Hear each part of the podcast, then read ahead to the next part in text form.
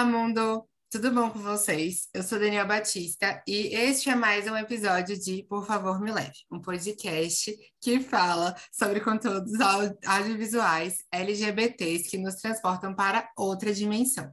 No episódio de hoje, vamos falar sobre AJ and the Queen, uma série disponível na Netflix e que estou aqui para conversar sobre ela com um convidado mais especial, que é Andrei. Tudo bom, amigo? Se apresentem para a gente. E aí, galera, tudo bom com vocês? Meu nome é Andrei Oliveira, vocês podem me achar no Instagram por Sente Andrei, Sente de santo mesmo. É, Amo. É, eu tenho 26 anos, sou formado em jornalismo, trabalho com audiovisual há pelo menos em 5, 6 anos aí, é, mais focado em cursos, mas estou aqui hoje a convite de Dani, muito feliz para falar sobre essa série maravilhosa que é the Queen. Maravilhosa. Amo. A ideia do mês é, é, falar um pouco sobre conteúdos audiovisuais LGBTs que falem um pouco sobre a parte de cultura drag. E aí eu pensei, a primeira pessoa que me veio em mente, assim, eu falei, Andrei, por favor, você tem que falar comigo sobre isso, porque a gente começou a conversar sobre maquiagem, tipo, eu assim, iniciando minha vida em conhecimentos de maquiagem, no centro um monte de coisa. Falei ontem, mentor da vida, nesses rolês de maquiagem, obrigada. Obrigada, senhor. Amém. Amigo, por favor, apresenta pra gente mais ou menos um sinopse, uma sinopse do que é a série para o pessoal saber. Certo. Agent the Queen basicamente é uma série que se trata de Robert, que é vivido por RuPaul. Quem não conhece, RuPaul é apresentador de RuPaul's Drag Race, um um reality show aí que trouxe, acho que é um dos grandes responsáveis, se não o maior, se não o criador, para trazer assim o drag para o mainstream.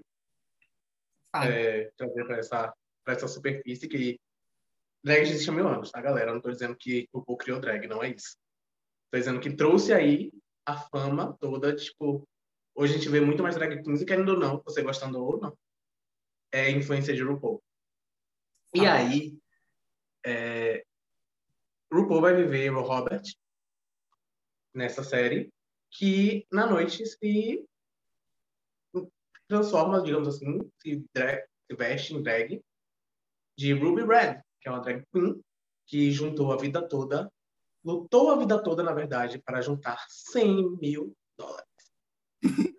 e, e trabalhando muito com vários trabalhinhos e boates e coisas e várias coisinhas juntou seus 100 mil dólares para abrir sua própria boate. E aí, o que é que acontece? Né? No último show dela, na boate que ela trabalhava, ela pegou o dinheirinho que faltava, pegou o dinheiro que ela recebeu, e quando foi se dar conta, o namorado dela, que ela tinha conhecido há cinco meses, e, tinha, e abriu uma conta conjunta, com esses 100 mil dólares. Os Assim, quando completa 100 mil dólares, as, as últimas. Os últimos, a última coisa dela. É, isso. E diga-se de passagem, cinco meses é pouco tempo para vocês abrirem a conta conjunta com uma pessoa. Verdade, viu, gente? Não façam isso. Principalmente se vocês tiverem 100 mil dólares.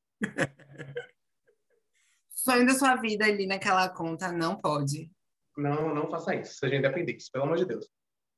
E aí, ela é roubada. Uau! roubada por, por essa pessoa que, que ela está junta há cinco meses e que era o amor da vida dela e que a gente descobre que não é.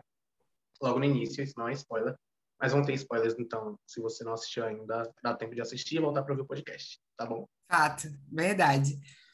Gente, a série é cheia de altos e baixos. A gente vê muitos momentos emocionantes, RuPaul chorando, porque é, é engraçado, assim, os que, tipo, a gente vê RuPaul na vibe de meu Deus, meu macho fez o caralho da minha vida inteira. É engraçado. Tudo bem, a gente dá umas risadas junto, mas depois a gente vê um ponto mais cômico acontecendo que dá um alívio. E amém que isso acontece.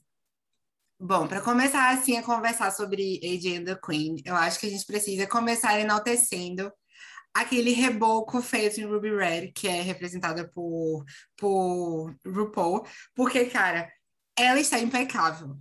RuPaul está impecável. E assim, eu ficava pensando de que a cada episódio que passava, que são 10 episódios da temporada, era um reboco melhor do que o outro. E, tipo, a gente via as, as perucas vermelhas sempre, por conta da, da marca da drag, que se chama Ruby Red. Mas, assim, é impecável as maquiagens que a gente vê em cada um dos episódios. O que, que você achou, amigo? Falar, deixa eu falar, ainda mais, tipo, o RuPaul tem 60 anos. Fato. 60, são 60 anos de idade.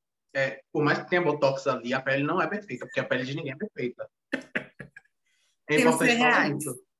Temos que ser muito reais. Tipo, não existem peles perfeitas. É, e aí, você trabalhar numa pele madura, por mais que tenha tipo, toda a questão de iluminação, deve ter tido um pós-edição também. Mas a maquiagem da RuPaul tá, tipo, num nível que tá muito bonito.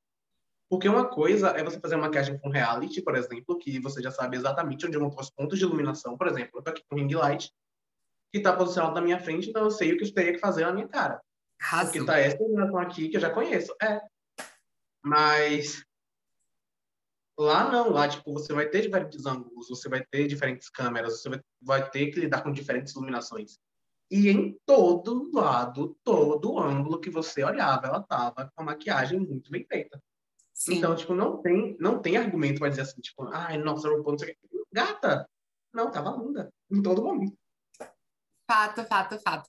A gente não via RuPaul montado assim, performando há muito tempo. Não, E aí, quando a gente chega em AJ and Queen, ela entrega algumas performances e eu achei que foi, foi um rolê massa porque ela, na, na própria apresentação de RuPaul's Drag Race, nas finais, ela não fazia grandes performances, como, como a gente estava conversando ontem, né? Aquela música da 13 terceira temporada que ela fica abrindo o braço pro pro lado e para baixo. E ela fica assim, a música inteira. Não. Em AJ and the Queen, ela chega lá, ela mete performance, ela é levantada, tipo, no céu, depois ela cai, volta e remete como uma fênix e eu achei icônica as performances. Porque, sério, Ruby Red, ela tá pintada de uma maneira impecável. E se eu não me engano, foi a Raven que fez a, a pintura dela. Tipo, as maquiagens dela em todos os episódios. Então, Raven tá de parabéns. Velho, eu De achei acordo, que acordo. foi foda. Fale. E é isso, tipo, o RuPaul já falou. Ela já falou abertamente que não se monta hoje em dia sem dinheiro, sem rolar um. Tanto que em premiação a galera cobra muito que ela vá, quando tem que receber prêmio montada, mas ela não vai. Porque a gata já chegou na idade que o joelho dói se botar um salto, gente. Uhum. Então, é, tipo, velho. Eu imagino que ela já deve estar cansada de estar montada o tempo todo. tem que levar tudo isso em conta. Tipo, maquiagem, a bicha se monta há muito tempo, desde, tipo, muito nova. Pra quem não sabe, a história de RuPaul, ela começou, tipo, desde muito nova, nesse mundo da maquiagem, nesse mundo de Club Kid, que foi quando ela começou, mais ou menos. E aí ela foi, tipo, se tornando a supermodel of the world, como ela mesma se intitula, Sim. porque ela foi fazendo essa paródia de, tipo, dessas modelos super magras e loiras e, e que estavam fazendo sucesso na época, e, tipo, o RuPaul tá aí há Me muito lem- tempo, Eu me lembrei daquela foto que é RuPaul em Show do Milhão. Aí tem, tipo, RuPaul super montada de, tipo, on a budget, que é quando você faz uma drag bem de boinha, sem gastar muito dinheiro. E aí as opções, assim, do lado aparecendo, as perguntas. a peruca da Lady Biscuit, um óculos da Shine. Sim! É. Fato. E, e não é aquela vibe de super glamour, nada disso. É tipo aqueles cabelos que é sintético mesmo, mais barato.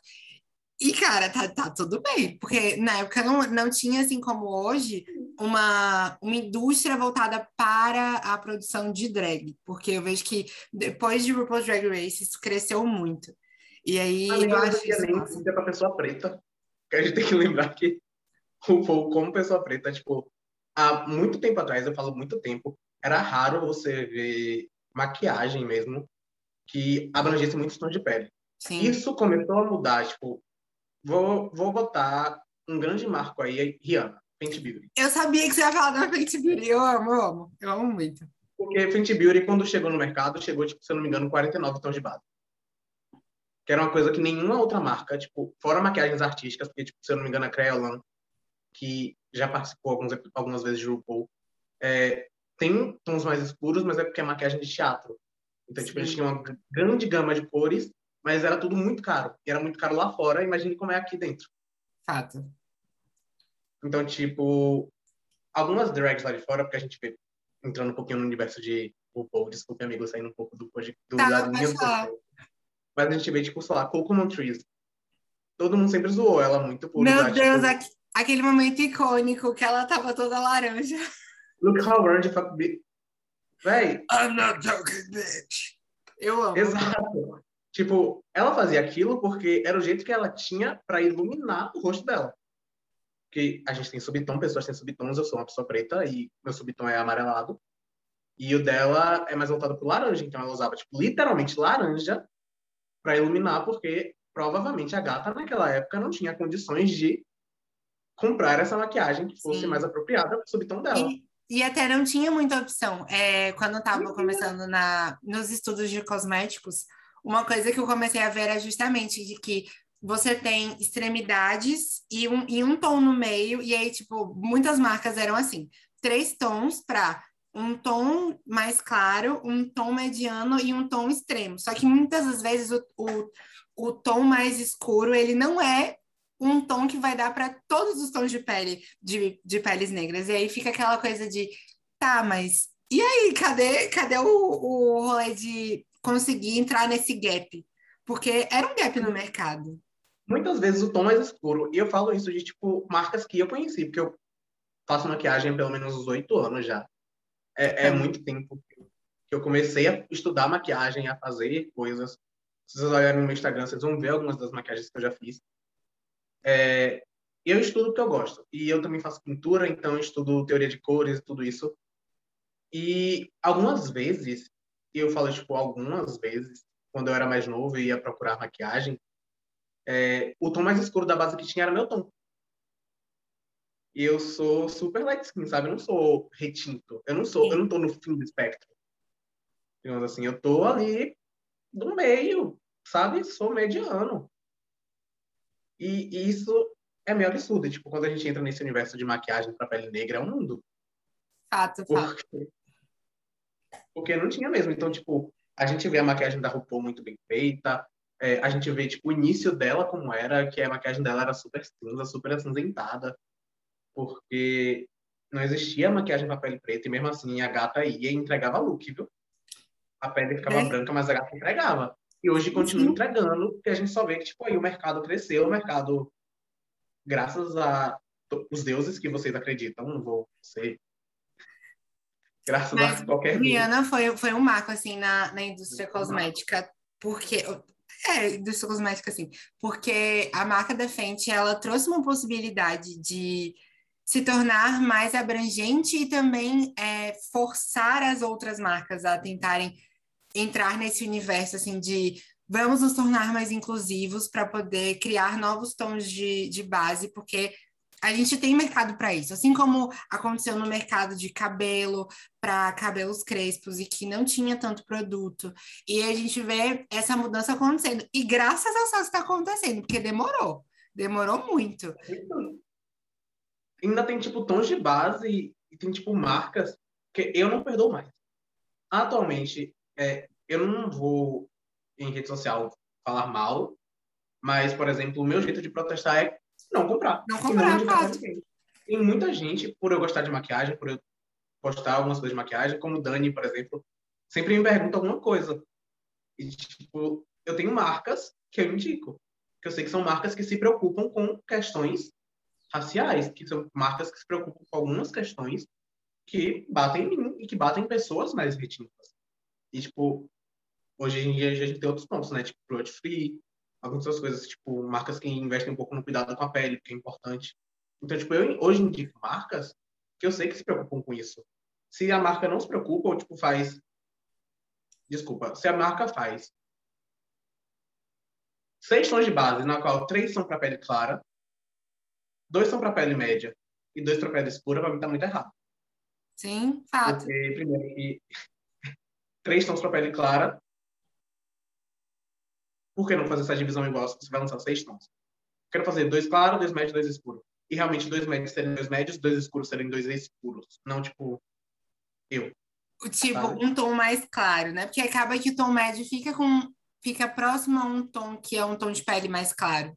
E aí não, não alcança as extremidades do espectro. E aí é foda. E aí, vamos pular, porque senão a gente vai ficar falando de maquiagem aqui. Sim, amigo. E aí a gente não vai seguir pra frente, mas só fazendo esse amplo parêntese para dizer que não reclamem da, da, da maquiagem dela, porque a maquiagem tá impecável. A gata tá bonita. E a gente tem que, a gata perdeu, viu? tem que dizer isso todas as vezes, porque, caraca, ela ficou impecável. Ficou mesmo. Quer falar mais alguma coisa sobre makes? Eu amo. Eu vou ficar empolgada para esquecer. Eu acho que já foi. De Pronto. Pronto, vamos puxar agora para o próximo assunto, que é a segunda personagem principal na história, que é a AJ, que é uma criança, e o nome dela é Amber Jasmine, e a gente acaba conhecendo a AJ no processo de RuPaul voltando para casa. Robert, eu vou chamar de RuPaul, que é o nome que todo mundo costuma conhecer, tá, gente? E aí, é, RuPaul volta para casa. Uma parte do dinheiro tá lá guardada no apartamento. RuPaul vê que esse dinheiro sumiu. O que, que acontece? RuPaul vai atrás de quem pegou esse dinheiro. E aí descobre que foi AJ. E aí a gente vê a, a, o início da história de AJ, que mora com sua mãe. Elas moram em Nova York, no mesmo prédio. É, AJ, Ruby ou RuPaul. E aí a gente conhece um pouco mais a história de, de Amber Jasmine. E o que eu achei legal foi o, da onde veio o nome da, da AJ. A AJ, que se chama Amber Jasmine, foi uma junção das duas enfermeiras que atenderam a mãe da AJ no processo de nascimento, né, que estava acontecendo. E aí a mãe ela botou o nome da filha como Amber Jasmine para poder fazer uma homenagem. E eu achei isso muito fofo, porque, assim, nos Estados Unidos a gente vê que não tem um processo de é, processo de saúde, organização de saúde, que é igual como o SUS aqui no Brasil. E aí lá você tem que pagar para poder fazer, e são custos muito caros. E muito caro, muito caro se tivesse passagem. Sim, e aí para é, ela ter, para a mãe da AJ ter, ter ela, foi um processo super complicado, e a gente vai acompanhando a história. Tem uns outros pontos, mas acho que não são muito relevantes de serem citados. E aí a gente vê a AJ com uma boneca desde bem novinha, que é uma boneca da Jasmine, que é a, a mulher do Aladdin no filme. E aí eu achei isso muito massa, porque é, um ponto que a gente estava conversando ontem, eu quero que super comente, é que ela não tem muito, a AJ, ela não tem muito essa possibilidade de ter tido uma infância tranquila, por conta dos problemas que ela acaba passando. E aí, muitas das vezes a gente vê ela se vestindo de uma maneira mais masculina para não demonstrar a sua, a sua feminilidade. E aí, um dos pontos que a gente vê que ela se agarra muito para tentar voltar para esse quesito de é, infância, não feminilidade, mas de infância, é a boneca da, da Jasmine. E eu achei isso muito fofo, muito representativo na história. E aí eu queria que você comentasse um pouco o que, que você achou. Eu acho legal a gente voltar um pouco mais e lembrar que, tipo, até o episódio 2 ou 3, a gente a gente sabe, mas a gente finge que não, que é uma menina. Porque tem essa. É, uma menina, digamos assim, nasceu do sexo feminino. Uhum. Porque tem esse mistério de quando a touca cai, vê o cabelo longo e diz: ah, Você Sim, é uma garota. Então, tipo, fica esse mistério, que não é mistério, todo mundo já sabe. Mas, mas, mas a gente faz essa cara de surpresa e fala: ah, meu Deus, é uma menina, não, menino. E aí, tem alguns pontos, eu acho, que a gente pode levantar disso daí. E a gente está conversando ontem, como você falou, e que eu gostei muito foi que você falou, falou tipo, o fato dela se vestir como menino. Eu tinha interpretado de uma forma, só para vocês estarem cientes, e o Dan interpretou de outra. É, eu tinha interpretado como se AJ, por exemplo, fosse uma pessoa trans. ela fosse um, um menino trans, uma criança trans. Porque em alguns momentos ela fala que não quer ser mulher, não gosta de ser mulher, ela corta o cabelo. É, quando tem um episódio, por exemplo, que eles estão no acampamento, ela se veste de. Eu não vou lembrar o nome do personagem de outra volta.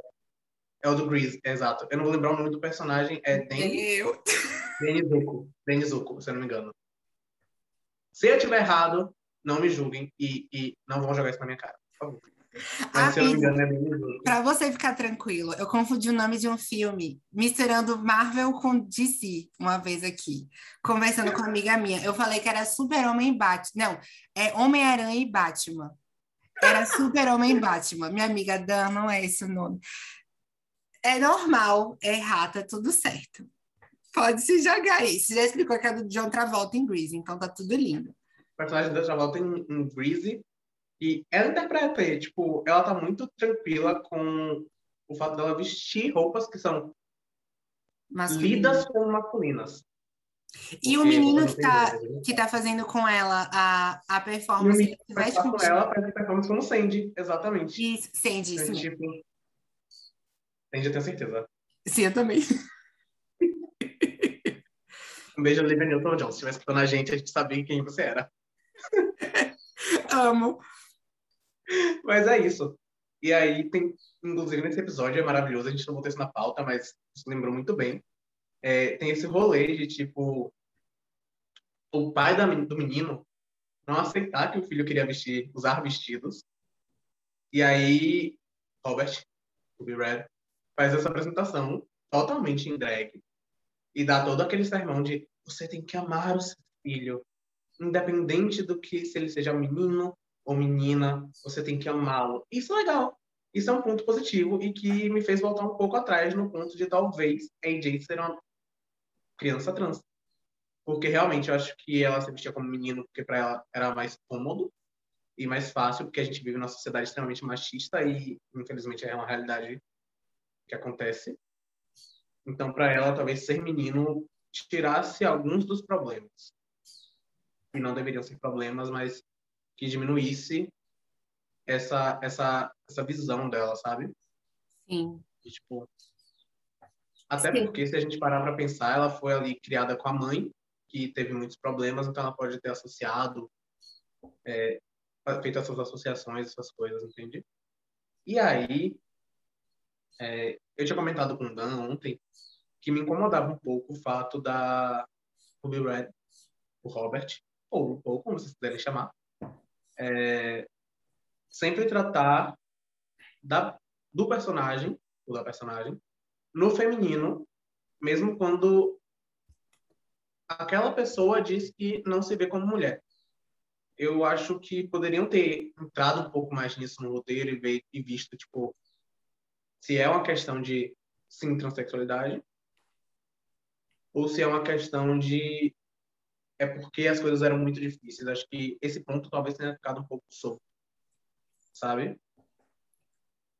Acho que isso é uma coisa que, se pudesse fazer essa ligação para e até se pudesse fazer essa ligação, digo mais, no episódio de Greasy, que realmente tem o, o Teria o dado um encaixe legal. um menino que a gente não sabe se é uma pessoa trans também, mas tipo, ele gosta de vestir roupas femininas, femininas entre aspas. Mas Eu ele penso- tem. Eu penso muito de que é roupa. Cara, é Eu vou roupa. relativizar tudo. Eu vou relativizar tudo, porque eu falo aqui feminino, mas é porque, tipo, gata. Roupa, Tá cara. Eu acho que é meio. Se É eu meio... de usar, eu vou usar. Paciência. Pois é, eu penso assim também, cara. A roupa tá ali. É tecido. A gente vai pensar de que a gente vai usar porque é masculino ou feminino. Eu acho isso furado. Eu prefiro usar porque eu me sinto bem. E é isso aí. Exato. E aí eu tô usando aqui, tipo, exemplos de masculino e feminino, porque é como a sociedade fala, né? Sim. Mas eu tenho o mesmo pensamento de você. Tipo, se eu ver alguma coisa que eu goste muito e eu falar, tipo, hum, vai Quer. ficar lindo.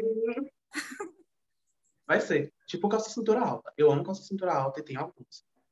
Arrasou. ficam maravilhosas. Ficam maravilhosas no meu corpo. Depois eu te mostro a foto. Viu? É, como- Você terminou para poder comentar? Também. O que eu tinha comentado com ele foi mais a visão de que a, a AJ, na história, eu percebi de maneira um pouco diferente, no sentido de que, quando eu estava vendo, eu não achava necessariamente que era um desenvolvimento de uma pessoa trans, mas de que é, AJ via como sendo mais fácil passar como menino, no caso, a percepção para a sociedade como menino, porque muitas das vezes AJ precisava estar na rua, se virando para poder conseguir comida e tal, e aí é, era passado, por exemplo, para ela, ela conseguir algumas coisas, o masculino, e aí ela conseguia de uma maneira mais fácil, sendo vista como menino. E aí, quando eu vi a, a boneca da Jasmine, e foi o que me deu o estalo de que, pô, parece que ela tá se segurando ali naquela, naquela representação de o que seria a infância para ela, e que aquilo seria um ponto que chamava o, o quesito de sinto falta do momento de ser uma criança e aí, não necessariamente isso é uma questão muito de gênero, na história em específico. Não sei, precisaríamos de segunda temporada para explicar isso melhor, mas foi como eu tinha visto assim, a percepção da, da personagem, de que ela, ela se vestia como um menino muito para poder ser mais fácil na hora de conseguir ir para a rua, conseguir comida e tudo mais, para poder se virar mesmo sozinha, porque como Andrei tinha comentado, machismo tá aí e acaba sendo um rolê bizarro para as meninas que precisam se virar. E, cara, é muito bad, assim, a situação que a gente vê ela passando em diversos momentos no, come no começo, né, da história, antes de é, ela sair na viagem com o RuPaul no, no trailer. Quer comentar algo mais? Ou a gente pode passar para o próximo. Acho que a gente não falou em que momento as histórias se cruzam. Você falou que ela roubou o último dinheiro da RuPaul. Sim. A gente não, a gente é... não falou como elas realmente tipo, vão viajar juntas. É... Explica aí, vai. Que aí, o que acontece é RuPaul foi roubada, Ruby Red foi roubada, e desse roubo, ela fala, tipo, gata, tem um trem, tenho roupa, tenho peruca, tenho maquiagem, tem um trem, não, tem um, um como é o nome? Trailer. Daqueles ônibus, um trailer. Tem um trailer, tem um roupa, tem maquiagem. Vou sair aí pela cidade, pelas cidades, aí pelos estados, fazendo show em vários bares e vou juntar minha grana de novo. Paciência. Como se fosse uma turnê de despedida. Me, me pareceu, tipo assim, a, a, última turnê de Ruby Rose, ou de Ruby Red. Ruby Red. Exatamente o que ela faz. Ela faz, tipo, embora. E aí, o que acontece? Ela vai, entra no seu trailer, pega tudo que ela tem que pegar, tudo que ela tem que levar. E nisso, quando ela já tá na primeira cidade, ela já tá longe de casa, ela encontra com AJ dentro do trailer. Escondido. E aí a gente descobre que AJ é, é um putetê, é uma gritaria, uma criança corre, peruca voa, tudo assim. Velho, é engraçado. E, a gente, é, e a gente descobre que AJ quer ir pro Texas, porque é lá que a mãe dela disse que o avô morava. Sim. Então, ela conversa com o Robert e aí fala, ó, eu te ajudo aqui no que você quiser, você me dá essa carona, eu não tenho ninguém procurando por mim. E é isso. E, e aí, Robert e é, o Texas foi o último ponto que, que Robert hum. ele ia. Eu quero chamar de é Robertão, cara, para poder facilitar e deixar um rolê brazuca. Robertão tava indo para. Tem dois metros de altura, amigo, conta. Já conta como Robertão, passou de 80 é Robertão. Fato. Robertão vai para o Texas como último ponto de parada, e aí acontece de dar tudo, calhar tudo para dar certo, e Robertão e AJ fazerem essa viagem maravilhosa entrar em diversas aventuras dessa galerinha da pesada. Coisa bem sessão da tarde. Sim, eu ia falar isso agora. Bem aquelas aberturas de filme que a gente via na sessão da tarde mesmo. Um ponto que eu acho legal da gente comentar é que durante essas performances a gente pega umas referências muito legais de cultura LGBT, mas também de, de filmes musicais que tiveram, como Greasy, que foram grandes Sim. marcos aí na história dos musicais, mas também a gente tem performances de músicas vistas como grandes ícones da comunidade LGBT. E aí tem também bandas que são representadas ali, e eu achei isso um ponto muito legal. Eu acho genial. Eu acho que série LGBT o mínimo que tem que ter é referência. Fato. Qualquer uma. Qualquer série. É, é, saiba a sua história, saiba o que os LGBTs passaram, é, é trazer, tipo, referência mesmo do, de tudo que a gente passa, sabe? De tudo que a gente vive. E quando eu falo referência, não quer dizer que, tipo, no final o personagem tem que morrer ou tem que passar por alguma coisa triste, não é isso não, viu, Dá? Fato. Fato, porque esse podcast é justamente para a gente fugir dessas histórias, onde o fim é trágico. LGBT também tem final feliz, meu povo. É exatamente isso, é porque, tipo, é, o filme traz sim referências, mas antigamente, e quando eu falo antigamente, é tipo alguns anos atrás, não é muito antigamente, é, LGBT era visto como uma coisa que era impossível, aquele amor impossível de se acontecer e de, ai meu Deus. Ainda hoje existe É pessoas que pensam assim, a gente vai mudar essas cabeças. É tipo, ai, não vou terminar junto e um dos dois vai morrer. E... Galera, quando eu falo de trazer referência, é tipo, trazer referências que foram importantes mesmo. Trazer uma. o- O próprio trailer eu vejo muito como uma referência de Priscila Rainha do Deserto, que tem toda essa história de viagem. Sim. Eu, Eu gosto muito do filme, velho. Eu acho super aleatório e eu adoro. E eu assisti. Mas é um, é um filme que, tipo, pra mim, é uma viagem no ácido total, sabe? Tipo, Sim. E eu- é maravilhoso. Eu vi o filme, não tem muito. Tem um tempo já, porque eu estou, eu estou esquecendo do período de quarentena, mas eu acho que eu assisti Priscila em 2017, 2018, eu assisti bem depois. E eu fui, tipo, porque eu gosto muito de filme antigo. E aí eu já posso chamar a Priscila, Rainha do Deserto, de filme antigo, porque Dá pra chamar de clássico. É, Tipo, exato. Fato. É, eu acho que o único que eu não assisti assim de clássicos drags é aquele que a Eureka fez o personagem no Snatch Game da sexta temporada do All Stars. Eu... É... Divine, é, Cinco Divine. Foi o único que eu não assisti ainda, assim, desses clássicos. Mas, mas assim, é, eu acho muito massa a Priscila Rainha do Deserto, porque foi um marco. E muita, é, foi aquele estilo de filme mainstream que muita gente LGBT ou não viu, LGBT ou não conheceu e teve representações diferentes. Por exemplo, de um homem gay que teve um filho, um filho e aí você vê a representação de que existe possibilidade de você ter pessoas LGBTs formando famílias com diferentes tipos de background, se juntando, se ajudando. Eu acho que isso é um ponto muito básico, assim, em histórias LGBTs com finais felizes, que é o senso de, de, de família, né? Mas isso é um ponto mais para frente. É, comentando, comentando sobre as performances, uma coisa que eu gostei muito foi de ver as drags de RuPaul's Drag Race aparecendo. E aí, várias vezes, assim, dava, eu dava, óbvio, né? Uns pequenos surtos vendo as queens que apareciam, porque tiveram várias que eu amava, e aí, do nada, assim, elas surgiam com meia fala, uma fala e meia, assim, tipo, três Eu queria ter visto mais. Eu queria ter visto mais delas, inclusive. Sim, Eu acho que elas poderiam ter sido melhor aproveitadas. Porque, sei lá, Alexis Mateu, ela sabe é, atuar bem. A gente já viu isso, já teve provas disso em alguns All-Stars que ela participou. Uhum. E ela entrou literalmente pra falar, bam, As salas de RuPaul's Drag Race que marcam, isso é uns memes, fato.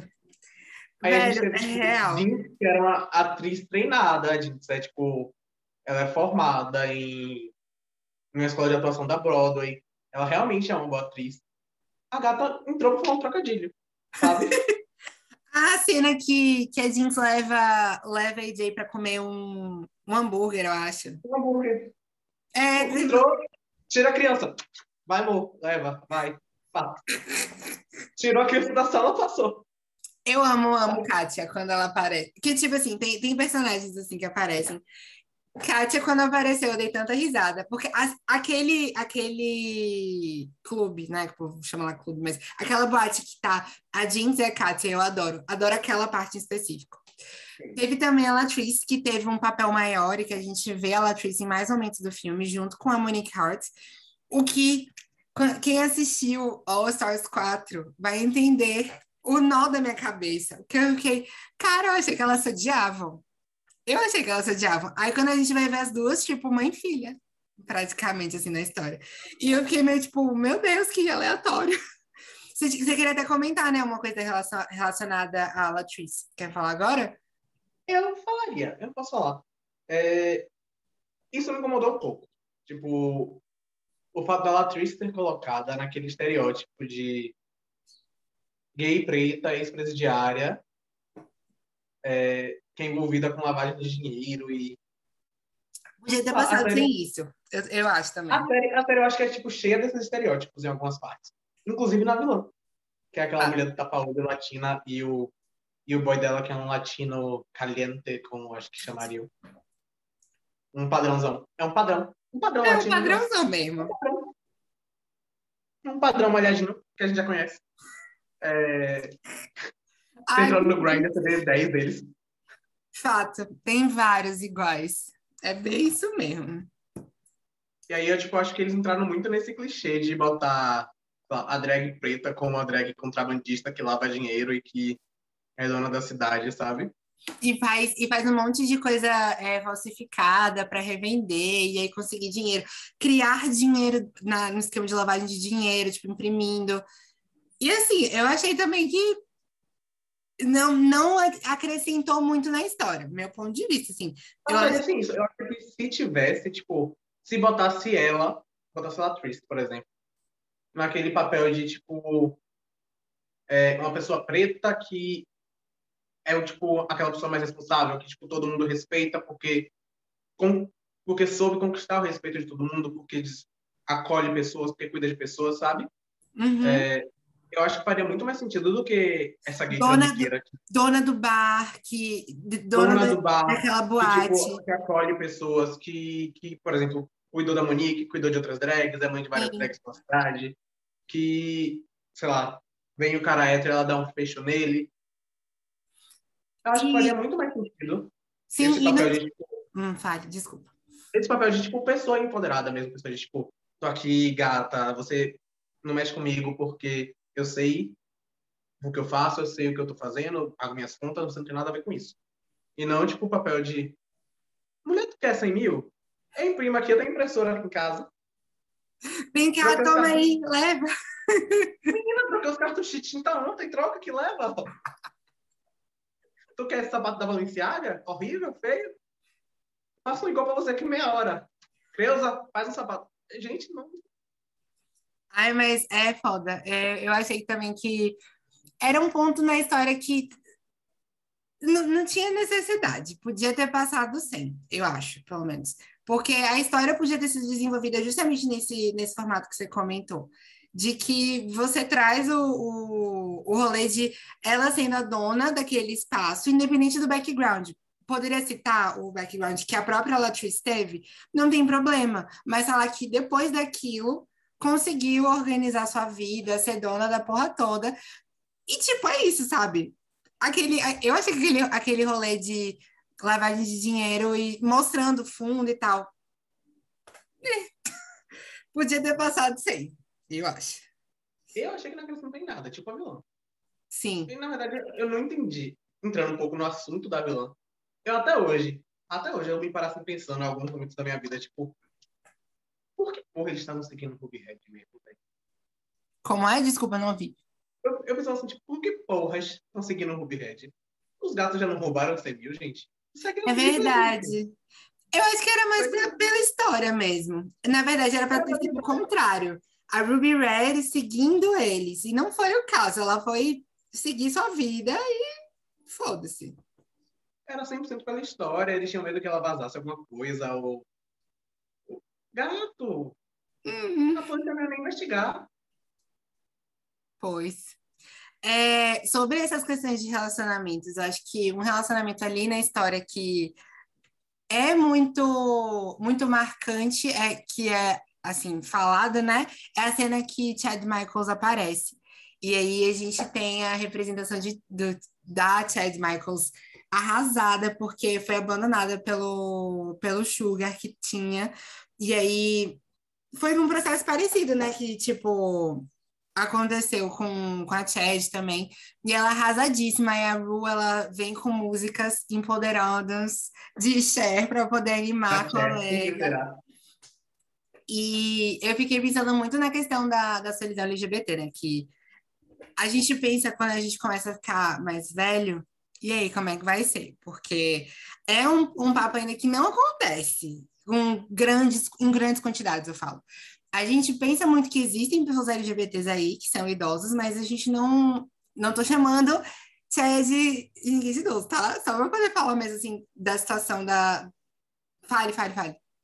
Não, tô falando que eu tô chamando de idosa. Ah, tá, tudo bem. Não fui eu, gente, foi Andrei. mas é aquela ideia de que a gente vê a, a questão da solidão ali sendo mostrada e eu acho que é um papo que a gente precisa começar a pensar, porque, por exemplo, a gente não via um exemplo de asilos que são para pessoas LGBTs, que inclusive deve ser super divertido, mais divertido do que o rolê hétero, que deve ser super sem graça. Bom, voltando, é, e aí a gente vê o processo da, dos asilos para LGBTs, que seria um rolê muito massa aqui no Brasil, que não tem tantos ainda, mas eu fico pensando, né? Seria um, um processo bem massa de, de ir pensando na nossa geração já, como que a gente vai envelhecer para que a gente também pense em possíveis soluções, assim, para que esse, esse quesito da solidão LGBT não, não seja uma questão tão problemática, assim, daqui para frente. Sim. Até porque, tipo, o papel da Shed mostra muito isso, né? Que, tipo, eu acho que chega uma determinada idade que a gente começa a se preocupar mais com, com, com estar sozinho, sabe? A gente quer. A gente fica. A gente é meio que datado a, a pensar. A gente é feito. Fazem com que a gente pense, vamos assim, de que chegou em determinada idade, você já está passando o seu prazo de validade. Sim. E aí, se você não tem ninguém, assim, você vai viver sozinho que não quer dizer nada, porque, tipo. Fato. Basta, gata. Mas. É, e a Shed mostra muito isso. Essa parte da Shed mostra demais isso. Que é tipo. Ela parou a vida dela, basicamente. Depois que foi abandonada. Por achar que não tinha mais motivos para seguir em frente. E vou dar uma mensagem com uma mensagem bem motivacional. Que é tipo, Ai, gata, você só precisa de você para seguir em frente. Paciência, não, não prospecta o que você tem que fazer em outra pessoa, não, tá? Porque. Seja seu próprio você, copo cheio. É o como Whitney Houston falaria. Digo mais. Não ande pela sombra de ninguém. Ela conhece alguma música dela. Eu acho que é The Greatest Lover of All. Claramente não conheço, mas tá tudo lindo, acredito. Você conhece. Gata, você conhece. Você de cabeça assim não lembro não, viu? Mas é, eu não vou cantar, porque tipo, é um dom meu que é cantar, que só quando fazem pix, que aí eu posso fazer. Fazendo ah, pix eu canto. Tem pix, não. Fica a dica, gente. Querendo ouvir, Andrei já sabe, né? Querendo a cantada. Inbox, na DM. Um, um pixinho para poder animar o dia dele. Amo. Mas é isso, eu acho que é, já pensar desde agora sobre esse quesito de como que a gente pode mudar esse, esse futuro para que não seja um, um amanhã tão, tão, eu diria complicado, né? Tipo, um amanhã que a gente consiga pensar em, é, em possibilidades diversas, sabe? Porque a gente vê cada dia mais a população envelhecendo e a gente começa a ter a preocupação de como essa população ela vai envelhecer e como que a gente vai transformar os ambientes para que eles se tornem é, inclusivos nesse aspecto, sabe? Porque é uma preocupação que a gente precisa começar a pensar hoje, para que amanhã, quando a gente chegue lá, a gente já tenha maiores maiores conclusões e tipo resultados para esse tópico. Deixa eu dizer que já tipo para ter sido pensado antes, porque o que acontece hoje é, por exemplo, não é a minha realidade, imagino que não seja a sua também, quer dizer, não é a sua, mas tem muito, muito caso de LGBT que ainda é expulso de casa. Uhum. Fato. Então, tipo, hoje existem casas de acolhimento LGBT. É, eu conheço aqui em Salvador a Casa Aurora, que é um trabalho maravilhoso que fazem.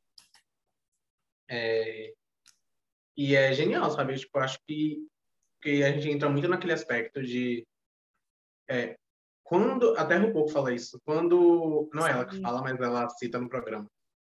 É, quando você é LGBT, você tem o direito de criar sua família, porque nem sempre sua família vai te aceitar. Verdade, total. Eu sinto isso direto, direto. Em vários momentos, em vários episódios diferentes, eu já citei isso. Eu amo essa frase. Sim, tipo, e é uma realidade, porque às vezes você não tem apoio da sua família, mas você tem aquele amigo que tá ali sempre com você. Você tem aquela pessoa que vai estar tá ali te dar suporte, você sabe que vai te dar suporte. E às vezes quando você não tem, é bom você ter um lugar que seja para isso, sabe? Um lugar que você sabe que você vai ter um teto para dormir, comida para comer, que é o mínimo que a pessoa tem que ter. Um mínimo real. Sim, eu notei que você tem um quadro de Guida aí atrás, né? Ele foi a pessoa convidada do, do episódio passado que eu falei de RuPaul. Eu acabei de ver que é o, o sim, o quadro do, do anjo. Ai, eu... eu tenho. Esse mesmo. Eu Ai, tenho. Eu, eu amo, velho. Ele foi a pessoa que falou sobre RuPaul's Drag Race como um todo, as franquias e tudo mais. Foi, vai ser o episódio anterior. Eu adoro tá. Amo. É, o, o ponto seguinte, eu acho que a gente poderia comentar é justamente essa questão do companheirismo da comunidade LGBT. Porque a gente vê em muitos momentos, por exemplo, quando é, a Ruby a Ruby Red, ela perde suas perucas, e aí a gente uhum. vê o processo de as drags ajudando para poder ela conseguir participar da competição que ela estava. E é um processo, assim, complicado, porque Piraí, a gente tá lá na competição. que é tipo uma competição. Sim. Competição, geralmente, o pessoal quer que tipo, você se foda porque eles querem ganhar. E realmente, tipo, a gente teve esse momento de que a, toda a trajetória faz pensar que é, ela foi sabotada pelos participantes. E não, sabe? No final, todas elas se juntam e juntam as perucas vermelhas, que são a marca da Ruby Red, para fazer com que ela participe. Sim. Eu achei. A gente vê, tipo, de comunidade mesmo, de tipo, tá, eu posso não te conhecer, a gente pode ter nossas diferenças, mas, tipo, gata, se alguma tá precisando de ajuda, a gente vai lá e vai ajudar. Eu, eu, eu, penso muito assim também. É uma, um reality show que eu até comentei aqui no podcast, que eu amei muito, porque eu vi em um momento isso acontecendo com uma competidora trans, eu achei, tipo, maravilhoso foi é, The Big Flower Fight, que aconteceu uma problemática de que as competidoras elas não estavam conseguindo terminar o processo a tempo, e aí umas pessoas foram lá ajudar um pouquinho para poder completar né, o processo. E eu acho que tem muito essa questão de se a gente pode ajudar e não for atrapalhar a gente, qual, qual mal faz? Se a gente fez um, um trabalho final que tá surpreendente, foda, qual é a grande problemática, sabe? mesmo em competição, porque eu penso muito nessa questão do companheirismo, que muitas vezes, ok, que nem todo mundo é assim, nem todo mundo da comunidade LGBT segue esse ideal maravilhoso de ciência de comunidade. Tem muita gente que não é legal, mas a gente abafa essas pessoas e pensa numa, numa forma mais positiva aqui. E aí eu acho muito massa esse, esse momento que a gente vê as drags se juntando e se reunindo para poder ajudar a Ruby Red, de certa forma, que eu achei super lindo e me remeteu muito à questão da, do companheirismo dentro da comunidade LGBT. E aí me remete àquela frase de RuPaul, que você é LGBT e sua família de sangue ela não aprova como você é, tá tudo certo. Você pode vir a criar sua própria família, mesmo que não tenha nenhuma ligação sanguínea. E essa vai ser a sua família, daquele dia em diante. Sim, e é isso aí, tipo, cada vez mais a gente entra nesse, nesse, nesse âmbito de, tipo, é, família importante, família importante, sim. É bom o transporte da família, eu falo porque eu tenho. Então, tipo, eu sei que para mim é uma base muito boa, mas não é tudo, sabe? Então, tipo, ah. você consegue viver sem uma família, você consegue é, não tem, a gente não tem mais aquela ideia de tipo família é extremamente necessária para tudo na vida, não. É muito é. bom que tenha. Ai, meu Deus, eu babei real. É muito bom que tenha, assim, a família do seu lado e tudo mais. Gente, se vocês tiverem famílias e que elas, elas suportem, assim, no sentido de dar o auxílio, amar quem vocês são como vocês são, hino, incrível. Mas, assim, se também não acontecer, todo love do mundo, porque é foda o processo, assim. Inclusive no, no início, sabe? Quando as pessoas, elas saem de armários e aí contam para a família sobre quem são, é um, é um processo bem, bem complicado para muita gente. Então, por isso que eu fico pensando assim, vai dar certo. No, no fim das contas, dá tudo certo. E amém, graças aos céus. Vamos tacar shade. Eu acho muito bom. Eu quero tacar shade de uma personagem aqui que eu tenho um pouco de rancinho. Eu sei até qual é, vai. Aquela super amiga de RuPaul, de, de tipo, quando era mais jovem. Eu não lembro o nome da personagem em si. Também não, mas quem é? É uma loira, gente. Loira padrão. Isso. É, eu, eu achei aquela mulher insuportável. Porque, assim, várias questões acontecem ali. RuPaul, primeiro, tá lá vivendo seu momento. Aí, quando o RuPaul começa a chamar mais atenção na festa, ela vai lá e gonga. Aí, Ru, RuPaul é colocada para ser host da, da festa. Aí o povo começa a dar casaco para ela e, tipo, não é o rolê dela. Véi, várias coisas ali bizarras acontecendo. Aquela amiga, tipo. Eu acho que essa parte é. pega muito de uma realidade, sabia? Tipo, ah, o povo LGBT como palhaço e como galera divertida. E o, o pet da, da hétera. Dá um biscoito. Mas é, é, pra mim é muito disso, e muito de. Eu consegui me sentir muito desconfortável assistindo aquela série específica. Eu também. Ela, ela performando, porque, tipo, eu imagino que isso deva acontecer em alguns casos, tipo, a, a pessoa do aniversário é muito fã de drag. Aí, tipo, um amigo chama uma drag para fazer um show e todo mundo caga para aquilo, sabe? Imagina o quão desconfortável aquela situação deve ser. Ah. Imagine. E aí a gente vê, tipo, amiga dela, que é uma amiga de infância, que ela considera, que RuPaul considera muito, não sei. E a gente vê que não tem essa reciprocidade. Não é, tipo, a amiga, ela literalmente cagou para o RuPaul cagou para Hophead, cagou, cagou para Robert. Não existe essa, essa amizade, esse âmbito de amizade. O companheirismo que deveria estar acontecendo, tipo, sincero. Não tem. E aí, para mim, essa parte passou muito rápido na série, devia ter desenvolvido um pouco mais. Porque, literalmente, ela começa, aí vem a vergonha, aí vem o fecho da roupa na mulher, que é eu vou deixar de fazer drag quando você deixar de fazer drag, de, de se esconder atrás da sua personagem. E eu fico tipo. Eu, eu me senti extremamente desconfortável assistindo, porque é, me lembrou muito aquelas cenas de, tipo, vibes, é, personagens LGBTs de anos atrás na televisão brasileira. Tipo, Cro e afins, que era o pet da, da pessoa rica. Da Isso. E aí me dava um incômodo enorme, porque fazia muito tempo que eu não via esse tipo de personagem sendo retratado nas telas. E quando eu vi, fiquei, ai, não, cara, não, isso não é legal. Porque, como você tinha comentado, parece que é um, um show de horrores, assim. A pessoa tá lá fazendo uma, uma performance. Gastou dinheiro, maquiagem é caro, gente. Maquiagem é caro. E aí, gastou então, dinheiro, gastou tempo, vestiu, vestiu uma roupa que roupa também não é barata. Véi, aquela cena me dava um asco de tipo, por que você tá fazendo isso, velho? E ainda bem que hoje muitas pessoas já entendem que não é, não é uma situação muito divertida, assim, você ficar vendo esse tipo de rolê acontecendo, porque fica parecendo que LGBT só é para certos, certos momentos de cabeleireiro ou trabalho específico, por exemplo, como eu já escutei numa entrevista de emprego, você só dá para marketing. E aí, tipo, fica umas áreas específicas. E, gente, não. LGBT pode ser o que quiser, sabe? E aí a galera, a galera faz uns Não temos que ser engraçados. É, tipo isso. E aí a galera faz uns Não é obrigação, eu posso ficar puto no meu dia a dia, tá? geralmente tô, e tô reclamando sempre. Véi, a galera fica fica falando umas coisas bizarras pra RuPaul nessas cenas. E eu fico tipo, gente, não. Diversidade existe, a gente tem que lembrar disso e a gente tem que entender que cada um é de uma forma e cada um gosta de trabalhar de um, em um tipo de, de ramo diferente, sabe? Aquela galera era muito mente fechada. Claramente eu não estaria no rolê daquele, que eu não ia ter saco. Termina aí.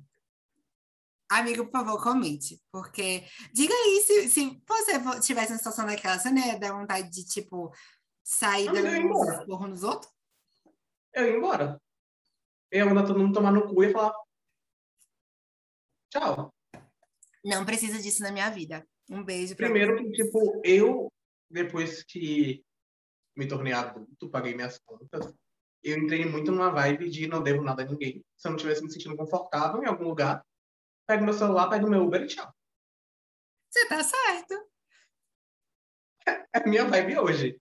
Tipo, sair de casa. A gente tá saindo por causa da pandemia, né? Mas, tipo, por Sim. exemplo, estou numa festa, cheguei na festa, não me identifiquei com a festa, nada me prende a ela.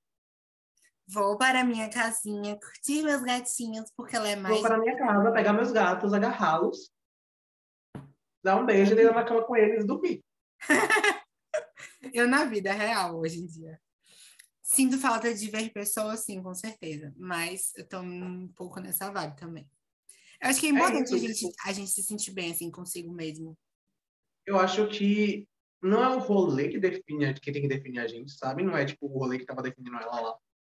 É, eu acho que a gente tem que definir o rolê. E a partir do momento que se tornou incômodo, e a partir do momento que a gente viu aquela relação, que aquela relação não estava sendo saudável de amizade, estava sendo bem mais de uma relação de parasitagem mesmo, de, de tá querendo se aproveitar ali porque tem o amigo LGBT animado, Uhum. que vai fazer uma performance de showzinho e vai alegrar todo mundo na festa. E que vai servir na festa, digamos assim, porque pensaram que era isso que a pessoa estava ali fazendo. Como se fosse uma espécie de a pessoa tá ali por causa do trabalho e não Trabalho. e não é fazendo trabalho. parte do ambiente também. Assim, mesmo recebendo cachê, independente disso, mas também era amiga da, da dona da festa. Então, era parte da, das, do ramo de pessoas convidadas ali. Não era naquele esquema que o pessoal estava vendo como alguém que estava servindo ao espaço. E isso fica Sim. muito claro do desconforto de RuPaul falando: eu não vou segurar seu casaco, eu não tô aqui para isso. Porque não é assim a, a função de RuPaul ali naquele momento. Ela tá como amiga da aniversariante e vai fazer uma performance ali também. E é isso. Exato, ela tá ali como convidada, é o espaço dela também. A partir do momento que me convidam para um, pra um, pra um espaço, para um social, para uma festinha tipo aquela, é... é meu espaço também, cara. Uhum. Eu tenho todo o direito de de estar aqui tanto quanto você. Agora, se me pagaram para fazer alguma coisa, eu vou fazer o que tenho que fazer. Mas isso não me, não te submete a um lugar de hierarquia. comigo. Sim, Sabe? sim, sim. Com certeza. Independente, tipo assim, independente se, se for uma questão de você estar sendo contratado para servir ali naquele espaço. Ainda assim, você tem que tratar de forma educada todo mundo que tá ali. Porque Sim. rola muita gente pedante nesse. Naquele, naquele quadrado ali, tô falando, né? Rola muita gente pedante que esquece de que tudo bem ter uma pessoa ali como alguém que está trabalhando e esquece do senso de, no bom senso. Eu, eu acho que é isso, bom senso. Eu acho que é muito isso, o senso de bom senso. Queres Eu queria comentar voltar que eu acabei lembrando, mulher. Diga. Que a gente falou de amizade, a gente falou de, de, de companheirismo, a gente falou de tudo, a gente entrou nesse ponto de, de dessa amizade que é um pouco mais tóxica, e agora a gente pode entrar num ponto de uma amizade que realmente você leva pra vida, né? Tipo, como é o A caso do de Louis. Luiz e Robert, o Robertão. Sim, amo. É verdade. É, Louis é um amigo de apartamento que Robertão tem na história. E ambos faziam drag quando eram mais novas. Só que Luiz, Louis, inclusive, é costureiro. sim, Louis é, ajudava no processo de arrumar peruca, os vestidos que Robertão usava nas performances. Inclusive, Louis também fazia performance. Eu não lembro o nome da drag de, de Louis, mas Sim. aconteceu um momento fatídico que Louis estava é, fazendo uma performance e, se eu não me engano, Louis era diabética. E aí, o que, que acontece? Gatilhos para mim? Talvez, que eu também sou diabético. Louis inventa de comer um bolo inteiro. Só que o bolo tinha açúcar e mais açúcar e mais açúcar, e Louis acontece o quê? Vai parar no hospital. Louis fica cego, e aí é, a gente já vê o processo de Louis depois dessa, dessa vivência né, inicial de se acostumar com a questão de ser PCD, pessoa com deficiência, no caso, deficiência visual. E aí a gente já encontra Louis nesse processo de vivendo em casa com o Robertão, ajudando na, na costura dos vestidos, arrumando as perucas e tudo mais. E Louis é um super amigo para para Robertão nesse processo, porque vários perrengues que acontecem, ele tá lá para dar o, o, auxílio que ele, que ele consegue. Inclusive, eu achei muito legal que ele se relaciona com um policial na história. E aí começa um romance para esse essa dupla, né? Tipo, o Louis com o policial. Eu achei super legal a inserção do Louis ali naquele meio. Eu achei um baita ponto para a série, assim. um baita ponto mesmo em colocar um, um personagem PCD. Sim. Assim, o personagem, eu vou falar isso depois, mas o personagem PCD, o ator não. Pode falar agora. Um eu achei um baita ponto. Não, vou primeiro elogiar. Hum. Eu achei um baita ponto da série você colocar um personagem PCD que não passa pelas dificuldades. Tipo, não é posto como incapaz ou uma pessoa que não pode fazer. Não, ele estava ali. capacitismo. Ele é... Exato, ele não, não, não foi um personagem capacitista, ele era cego, ele era cego na série e estava ali, ó, fazendo o que ele fazia, ele conseguia sentir a textura das coisas e costurando, ele conseguia ver a costura, fazer vestido, é, armar cabelo, porque eu achei isso um baita ponto de, tipo, não botou ele como incapaz, encostado, que dependia de alguém, não, ele era bem independente na série. Ele era bem, bem ali, tipo, presente. Aí o que eu entro em ponto, que agora é um ponto negativo, eu fico pensando muito enquanto as oportunidades são tiradas de pessoas realmente com deficiência de fazer papéis de pessoas com deficiência, sabe? Sim. De tipo, por que não procurar um cego para fazer o papel de um cego? Por que botar um ator para interpretar isso? É, é para mim, tipo, entra no mesmo aspecto de, tipo, você botar é, uma pessoa para fazer o papel de uma pessoa trans. Sim. Sendo que existem hoje inúmeras pessoas realmente trans que são atrizes e atores muito bons e que podem fazer aquilo, sabe? Tipo, Garota Dinamarquesa. É um filme que é com aquele menino que fez a teoria de tudo também. Não lembro o nome do ator, foi mal. Mas botaram ele para viver a Garota Dinamarquesa. Enquanto a gente tem pessoas que poderiam ter feito aquilo e ter dado uma veracidade maior, porque ia querendo ou não, ia trazer toda a experiência, ia trazer toda, toda aquela base que ela realmente tem da vida, sabe? É... Contar a história como sendo uma pessoa PCD ali naquele, naquele momento, assim como uma pessoa trans que realmente vai estar contando aquela história com a veracidade que ela acabou vivendo no passado para aquele momento que está sendo demonstrado ali na história. É, eu, a gente comentou isso ontem, eu até lembrei da, da, do exemplo, né, de que teve um filme que a Scarlett Johansson, ela ia fazer o papel de uma pessoa trans, e aí o filme acabou que findou não acontecer, porque o que que acontece? O filme, ele precisava da Scarlett Johansson para poder, por exemplo, puxar patrocínio, mas quando você tem essa questão de estar sendo julgado aqui, e aí não tem mais um nome de peso vou botar muitas aspas aqui, peso, porque é, Scarlett Johansson já é uma, uma atriz reconhecida e tudo mais, o filme poderia não ter o mesmo alcance nem o mesmo patrocínio. E aí, o mesmo que acontece com é, Drag Race Brasil, com a Xuxa. E aí, é, a Xuxa era uma possibilidade de trazer patrocínios para o programa, quando não tem mais ela, quem fica no lugar, e aí, tomara que seja uma pessoa que seja drag para poder fazer ali aquele papel, mas que também tenham patrocínios e que a gente, quanto pessoas aqui do Brasil, consumam daquele, fio, daquele filme, daquele reality, porque isso é muito importante no, no processo de criação. E aí também contratar pessoas que sejam realmente PCDs, porque cara, as pessoas PCDs, elas vão estar tá assistindo, elas vão estar tá se vendo na tela, sabe? A questão de representatividade de fato. Não é alguém fazendo um papel de outra para poder representar aquilo. E muitas das vezes o que está sendo demonstrado ali não é um fato real. É uma situação pontual, mas que quando você vai realmente passar para o dia a dia, aquilo não ia estar tá acontecendo com uma pessoa PCD, sacou? E aí quando a não, gente. Hum... É isso, é exatamente isso. Acho que a série acertou e errou ao mesmo tempo, digamos assim. Porque eles acertaram e botaram uma pessoa extremamente capaz, porque a pessoa PCD não é incapaz. Sim. Eles botaram uma pessoa totalmente capaz. É, mas eles pecaram em não colocar uma pessoa realmente PCD. Fato.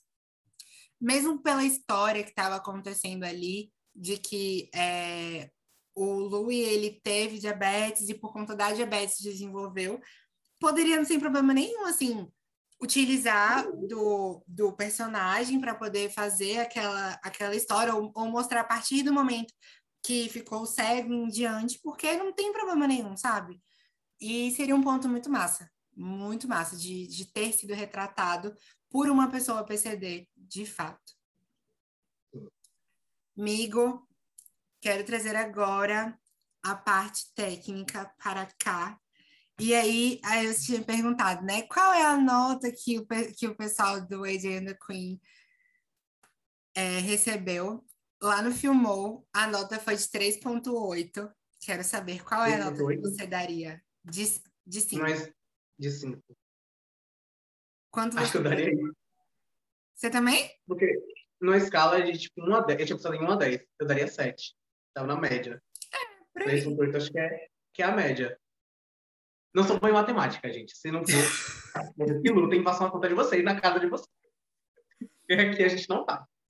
Eu, eu daria um 4,5, 4,2. Eu, eu gostaria muito que tivesse uma segunda temporada, não vou mentir, não. Eu gostei eu muito da série. Eu, eu amaria. Há um pouco ficar em aberto que eu acho que uma segunda temporada fecharia bem, sabe? Uma segunda e última. Focada em resolver pontos que ficarem abertos. Sim. Eu acho que seria bem legal mesmo. Mostrando o RuPaul com, com a boate já pronta, é, mostrando a AJ como foi o desenvolvimento. Eu acho que seria essencial, essencial no processo Sim. da história. Ficaria muito massa. Como parte da produção, tem uma penca de diretor aqui, que eu não vou ler porque tem muito nome. Um, dois, tem sete nomes aqui, só aqui. E aí eu acho que, tipo, não tem necessidade de ficar vendo isso. Mas o filme, ele. O filme não, a série, ela. Como não teve segunda temporada, né? Uma coisa que foi percebida foi que ela não teve o resultado esperado pelo, pela Netflix, o que é um ponto super triste. E aí trago aqui para dizer que a gente precisa consumir os conteúdos LGBTs e apoiar, porque se a gente, a gente quanto LGBT não consome esses conteúdos, a gente não vai conseguir produzir coisas maiores, tipo séries que sejam voltadas para gente, filmes. A gente não vai estar tá vendo aquilo, porque não tem uma, uma grande quantidade de consumo. E aí a gente se lasca no fim das contas, né? É, é querendo ou não, tipo, o mercado ele vai olhar muito para o que dá resultado. Ninguém vai querer gastar dinheiro à toa. Então, tipo, se eles fazem alguma coisa é, e não tem esse retorno, eles não vão fazer de novo. É o que aconteceu com o Egito E aí cabe a gente, LGBT, fazer com que aconteça, né, galera? Vamos dar essa moral pra casa. É, se você quer xingar, xingue aí na sua casa, não vá no Instagram de ninguém, não vá no, no Twitter, não vá em canto nenhum, xingue na sua casa, sozinho, escreva num papel. Ninguém tem necessidade de ficar ouvindo o que você acha. Tipo assim, ninguém, ninguém quer saber do seu hate. Justo. Se você não tiver nada bom para falar, não fala. Exato. É exatamente isso. Gente, se vocês estão aí querendo proliferar ódio, não façam isso. Porque não é legal com a outra pessoa. A outra pessoa também tem sentimentos ela também vai se sentir mal se você falar mal dela. E nem todo mundo, assim, tipo, produzido na, na armadura para poder escutar os comentários e, tipo, aloprar legal. Nem todo mundo tem essa, essa mentalidade, sabe? Então, galera, lembrem-se, as pessoas têm emoções. o que você diz pode reproduzir de alguma forma um, uma sensação ruim na pessoa que vai estar recebendo aquele comentário. Sim. Migo, momento fanfiqueira. Momento fanfiqueira é aquele momento que a gente tem a possibilidade de pegar uma caneta e sair cortando as coisas no, no roteiro para poder modificar. Tem alguma coisa que você mudaria na história? Esse Tem. é o seu momento. Tem. Eu tiraria esse foco que eles dão no, no ex-namorado e na e na no ex-namorado da RuPaul, no caso do Robertão, e da, da namorada desse ex-namorado. Sim. Da, da companheira desse, desse ex-namorado. Porque eu achei totalmente desnecessário eles dois na história. Para mim, eles tinham um papel claro, que era roubar o dinheiro e sumir. Isso. Roubar e... o dinheiro e sumir. E aí focar a história, tirar toda a parte que botou deles aparecendo, deles sendo foco em alguma coisa, e pegar essa história e focar em aventuras que as duas passaram. Aquela cena, aquela cena dele engasgando, tipo, gente, qual é a necessidade de colocar Ai, isso? Tipo, uns quatro minutos de, de. Quatro, não, acho que isso é demais. Mas, tipo, uns dois minutos dali, que foi, tipo, jogado no lixo. O cara se batendo na buzina pra poder tirar um, um negócio engasgado, assim. Nada, gente, nada. E aí eu falo, tipo, eu tiraria 100%. O papel deles na série, para mim, foi roubar o dinheiro e sumir. O que eu sugeriria é, assim, primeiro, mudar o formato daquele casal. Por quê? Um ponto que me incomodou muito ali foi a maneira como aquele casal surgiu e aí o, o decorrer da história. Quando você vai ver o que está acontecendo, um ponto que é falado várias vezes é que parece que o cara, ele tá começando a sentir emoções, amores por Robertão, só que numa maneira meio de medo, de nojo, não sei. E não, não tinha necessidade, sabe? É tipo um filme que eu tava Os sexuais existem, né? Os sexuais existem, né? É, e tipo, é, é tipo uma questão que aconteceu numa, num outro filme, de um casal lésbico que a, a mulher era bi. Só que o filme representou ela como se fosse medo de ficar com a, com a mulher que ela termina no final da história. E aí, tipo, a mesma coisa no, no, na série. Eu acho que não tinha necessidade de ter feito daquela maneira, sabe? De, nossa, cheio de medo, cheio de dedo. E outra coisa, podia, em vez de ter colocado uma mulher, botar um cara. E aí. É um casal trambiqueiro, não? sim dar representatividade para um casal trambiqueiro de macho. Eu ia achar icônico. A gente tem que ter trambiqueiro, a gente tem eu já falei isso várias vezes aqui também. Tem que ter viado, sapatão trambiqueiro, tem que ter as pessoas que são da mágica, que LGBT, tem que ter um pouquinho de tudo, pô. Diversidade de pessoas LGBTs em todos os espaços. Eu quero isso. Eu acho que seria incrível. Então, tipo, minha sugestão era cortar aquela personagem, eu me lembrei na hora de. Não sei se você já assistiu RuPaul's Drag Race é, UK, a segunda temporada, que tem uma. Tem uma, uma drag que é enfermeira que aplica os botox da, da vida. Cherry Valentine, eu acho. Cherry Valentine, sim. Eu acho que ela, ela trabalha com essas coisas de aplicação de botox. Ela é médica. Isso, pronto. Podia ter colocado uma drag assim. Acho que ela não estava em Drag Race ainda, não. mas podia ter colocado assim uma, uma pessoa para representar como médico, junto com um cara, aplicar os mesmos botox no povo, dar errado e estaria tudo lindo, sabe? E tipo, ia dar tudo certo. Agora, eu achei bizarro aquele casal, desnecessário pra caralho. Amiga, eu tiraria ele 100%. Pra mim, eu teria dado o foco da história em outras situações, tipo uma situação que tem quando a AJ passa mal, ela vai pro hospital e aí vem RuPaul, que é um, uma drag de dois metros de altura, com um dreadlock, vestida de enfermeira para tentar salvar. Para mim era esse estilo. Era tirar toda essa parte, todo essa drama, esse drama de, tipo, daquele casal que tá perseguindo, que tá não sei o que, que quer matar, que bota uma cobra em algum canto e tirava todo esse rolê. E focava no rolê de, tipo, nessa construção de personagem de RuPaul com, de Robertão com AJ. É, eu acho que teria ficado uma história mais engraçada. Teria ficado mais legal. Eu acho, sim, teria ficado mais legal. Fato, 100%. E é, última pergunta para finalizarmos. Aí, antes de finalizar, peraí, vamos se apresentar de novo para poder depois a gente encerrar o rolê. Gente, se vocês ainda não seguem o podcast nas plataformas de streaming, sigam, por favor. Tá perdendo tempo, viu? Pois, que é muito importante, compartilhem com contatinhos para a gente alcançar mais pessoas, porque é muito importante a gente alcançar mais gente. Esse episódio vai estar disponível tanto na plataforma de streaming como também no YouTube. Vocês podem olhar lá. E se vocês quiserem encontrar pela internet, vocês podem jogar lá no anchor.fm barra, por favor, me leve, o nome do podcast sem vírgula, e querendo deixar uma mensagem de áudio pra gente, barra message, mensagem em inglês. Andrei, por favor, joga aí de novo o seu Instagram para o pessoal poder te seguir. Meu Instagram é Sente Andrei, Andrei com Y, é importante falar. É, vocês encontram só no Instagram mesmo, porque o resto eu não estou usando muito, tá? Vou divulgar meu podcast também. Eu sou Ai, produtor de um podcast em tecnologia. É, é voltado para quem quer aprender a programar. E aí, não só programar, como tem design UX também e product manager, que é o Debug, que é errozinho mesmo, debug. Is on the table. Podem pesquisar nas plataformas digitais, vocês vão gostar bastante. Eu, é um conteúdo legal em que a gente traz especialistas para falar sobre casos do dia a dia, rotina, é, profissão. Temos episódios de diversidade também, por que não? Amo. Falando sobre como é que funciona a questão da diversidade dentro de um mundo de tecnologia, porque a gente sabe que é, querendo ou não, majoritariamente homem branco. Mas as coisas estão mudando aí e a gente está nesse percurso. Então, se vocês quiserem saber mais sobre tecnologia, The Bugs on the Table. Icônico é. você. Eu amo. E o meu Instagram, para quem quiser me seguir e também mandar mensagem, conversar, é arroba Dani com desenhos Y Batista.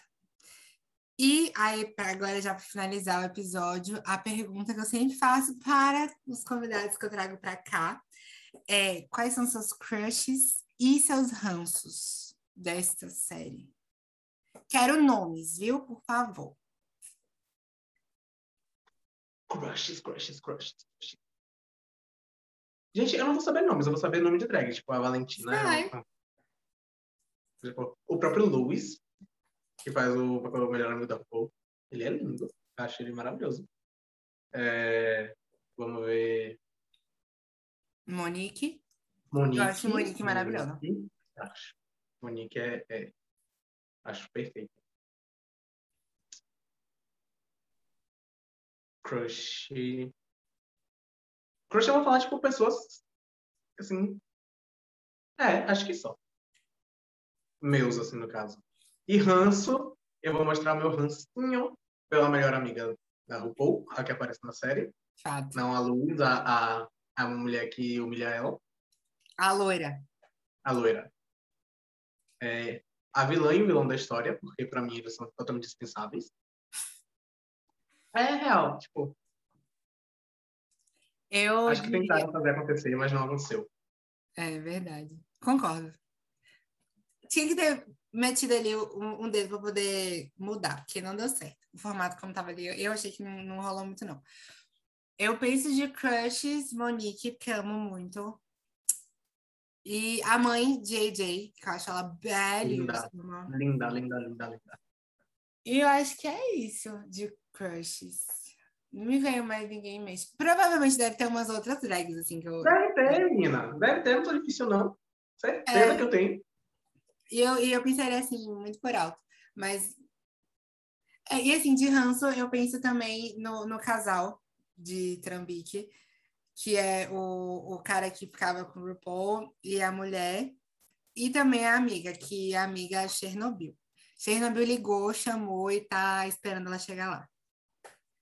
Que é isso. Bom, amigo, foi incrível esse episódio. Muito obrigada pela sua companhia. Foi muito, muito, muito Eu bom. amei fazer. Eu que agradeço. Ai, foi maravilhoso. Quer deixar um beijo para alguém aí, antes de a gente finalizar? Um beijo no coração de todos vocês que estão ouvindo a gente ou assistindo no YouTube. Amo. Gente, é um beijo para vocês. Até o próximo episódio e tchau!